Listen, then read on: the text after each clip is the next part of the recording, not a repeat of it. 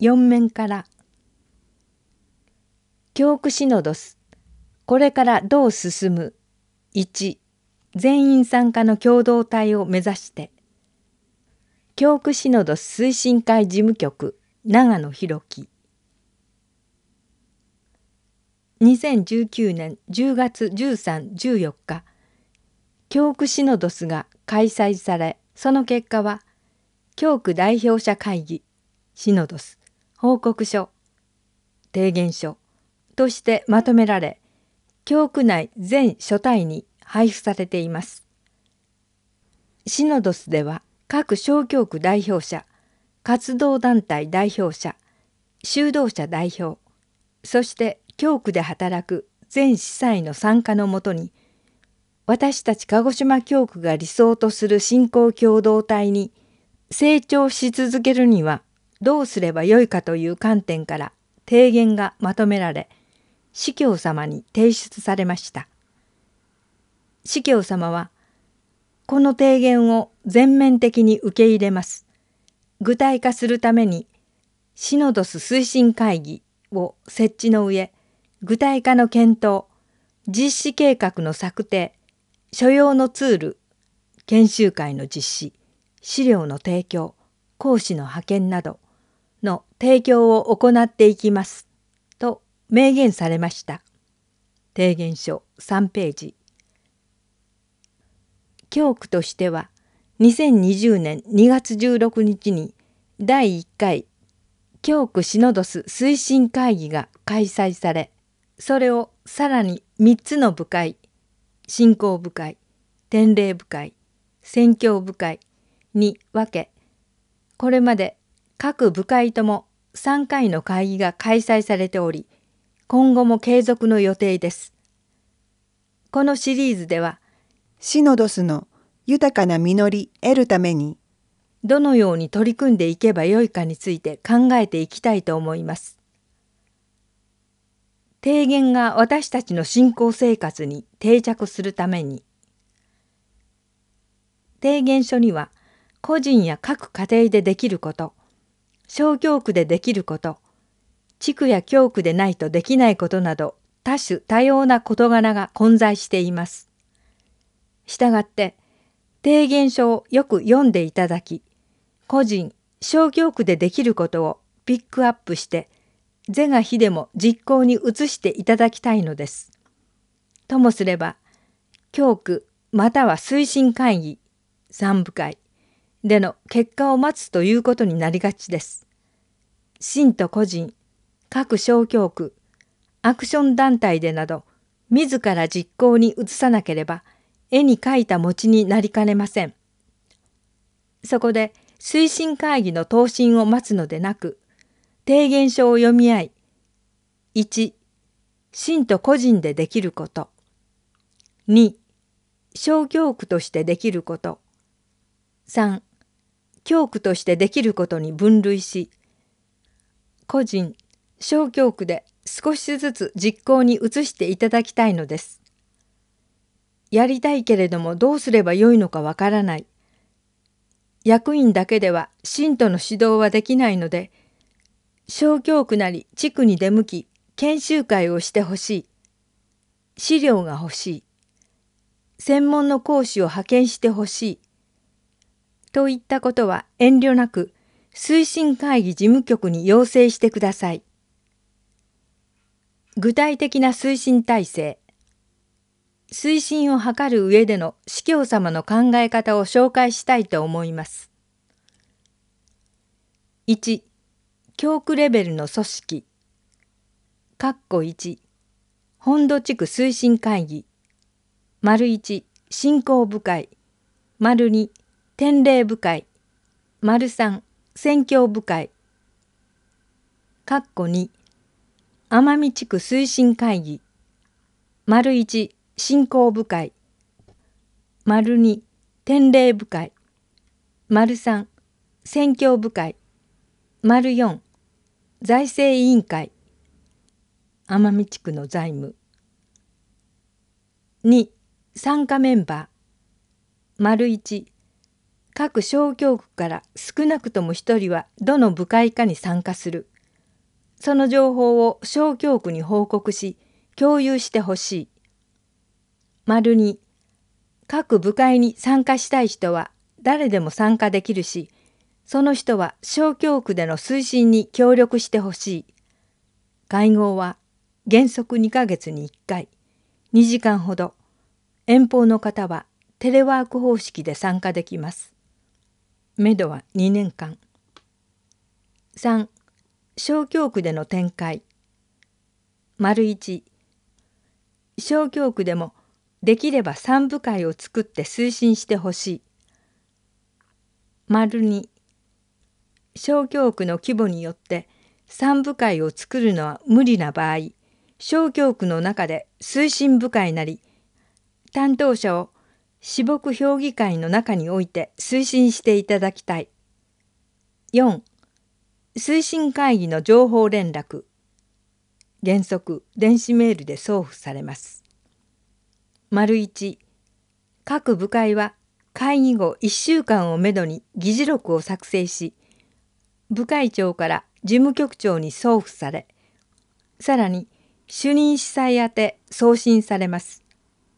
そのため主任司祭は必ず小教区私牧評議会や推進会議のメンバーに伝達してほしい。丸に各部会のメンバーには部会長から部会の議事録が送信されます。最後に鹿児島市教区共同体は司教様のものでなく私たちそのものであるという意識を忘れず司祭信徒が一緒になって推進してまいりましょう。受話器の向こうから1あなた様のお声を聞けて、レデンプトール宣教修道女会シスター安藤勝子1987年2月から希望の電話の開局に向けての養成コースが始まりました。ある日の研修は他県に研修に出かけた有志からの事例研修でした。あなた様のお声を聞けて、自分の話を聞いてくださって、今夜は安心して眠れます。ありがとうございました。と静かに受話器を置かれたよし。あなた様のお声を聞けて。この言葉は今も私の心に強く響き続けています。勤めの関係や諸事情で電話室に入れない長い年月があったり少しの時間だけお聞きできたりの現在の私ですが希望の電話との絆はいろんな形に変わっていったとしても自分の生活に組み込まれているという感じがしております。初回の養成コースから33年の間受講なさった方々の数は驚くほどでお一人お一人のご自分の人生の歩みの隠し味、糧になっていることでしょう。現在、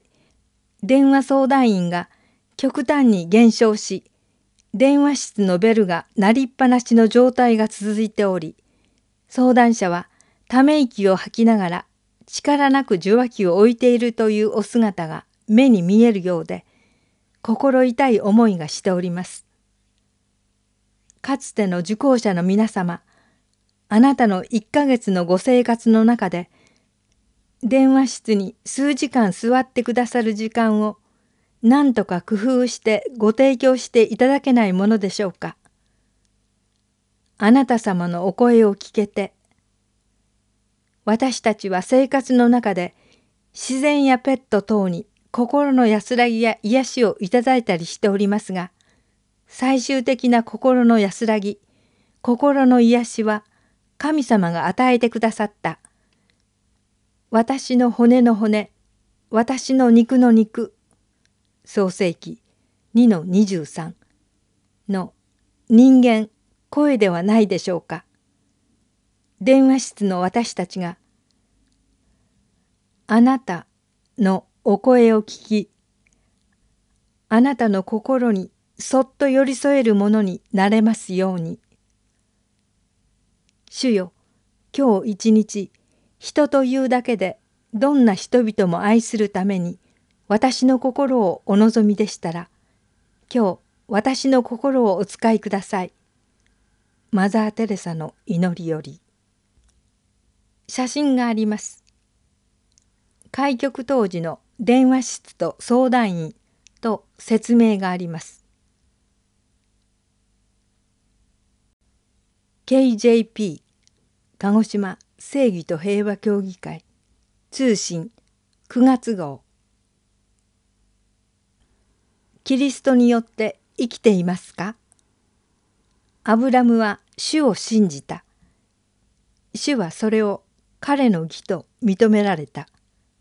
創世記15の6共同訳の下りをヘブライ語原文で確かめていく中でいくつか驚かされることがありました。その一つは「主を信じた」のヘブライ語がアーメンの動詞アーマンの刺激形であることを知ったことです。アーマンを調べていくと、その元の意味が下から支える、養う、育むであるとわかります。さらに見ていくと、この語が里親の子育てを元にしていることに気づきます。そしてこの後で示される親子関係が契約の上に成り立っていることに思い至ります。こうしてアーマンという語を通して人の生みの親が神であること、人の罪によってその親子の絆が切れたこと、アブラムとの親子契約はその切れた絆を結び直そうとする神の親心から出たものであることなどが次々に思い浮かんでくるので、この言葉の力には驚かされます。このような神の思いは、日本語の信じるからは出てきません。信じるは神に対する人の思いだからです。ヘブライ語聖書が生きた神の言葉と言われるのもわかる気がします。これを踏まえて、創世記15の6の前半部のヘブライ語原文を直訳しますとアブラムはヤーウェに養ってもらうことに決めたとなりますがその意味するところはヤーウェと親子契約を結ぶ際のアブラム側の決意表明です。これを誓いと見てよいでしょう。このアブラムの誓いを神が受け入れたことによって親子契約が成立したことを語るのが創世記15の6の後半部です。その日本語訳は「主はそれを彼の義と認められた」ですが「義」の意味がよくわからずすんなりと入ってきません。義はヘブライ語原文では「ツェダカー」でその元の意味はまっすぐなことです。これによってヘブライ語原文を直訳するならば、ヤーウェはアブラムの誓いのまっすぐなことを認めたとなりますが、その意味するところは親子契約の成立です。したがって、ここでのまっすぐなことは、嘘偽りのないことという意味に取ることができます。このように見てくると創世記15の6はアブラムはヤーウェの子として生きることを誓いヤーウェはアブラムの神となることを誓ったという意味に返してもよいように思います。誓いによって結ばれる親子のつながりです。ではキリストと私たちのつながりは何によるのでしょうか？何によって神の子と呼ばれたり、キリスト者と呼ばれたりするのでしょうか？洗礼によってですか？ミサに預かることによってですか？司祭や修道者になることによってですか？答えはノーです。これらは見せかけに過ぎません。キリストとつながっている人は、パウロのように、生きているのは私ではなく、キリストが私のうちに生きておられることを知っています。そして、隣人愛によらない限り、キリストとのつながりを覚えることはないということも確かなことです。上坪賢治お知らせです。鹿児島教区で働く聖職者によるセクハラ・パワハラで悩んだら子どもと女性の人権相談室電話090 3418-2729相談内容の秘密は厳守されます。お知らせでした。以上で鹿児島カトリック教区法第648号2020年9月号を終わります。音訳は聖イグナチオ教会音訳サービスでした。